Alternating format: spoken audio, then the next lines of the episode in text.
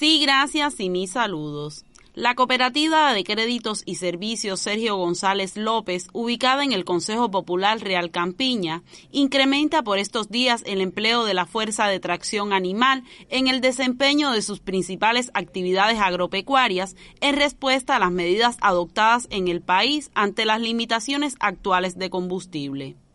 Los 370 productores de esta cooperativa cuentan para el desarrollo y apoyo de sus labores agrícolas con 36 yuntas de bueyes y otras 22 en adiestramiento, primando la innovación y el uso de todas las alternativas posibles para lograr la materialización de las cosechas. Así lo afirma Fran Lima González, vicepresidente de esta cooperativa.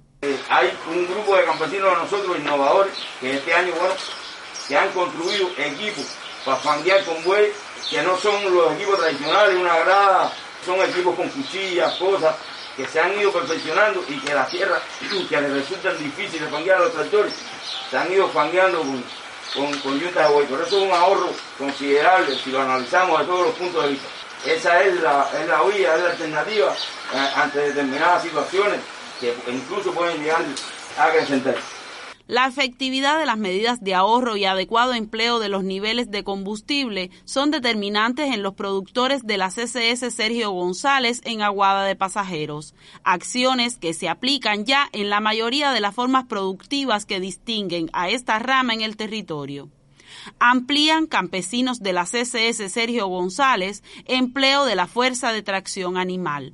Para este espacio fue una información de Mailén Capote Vázquez.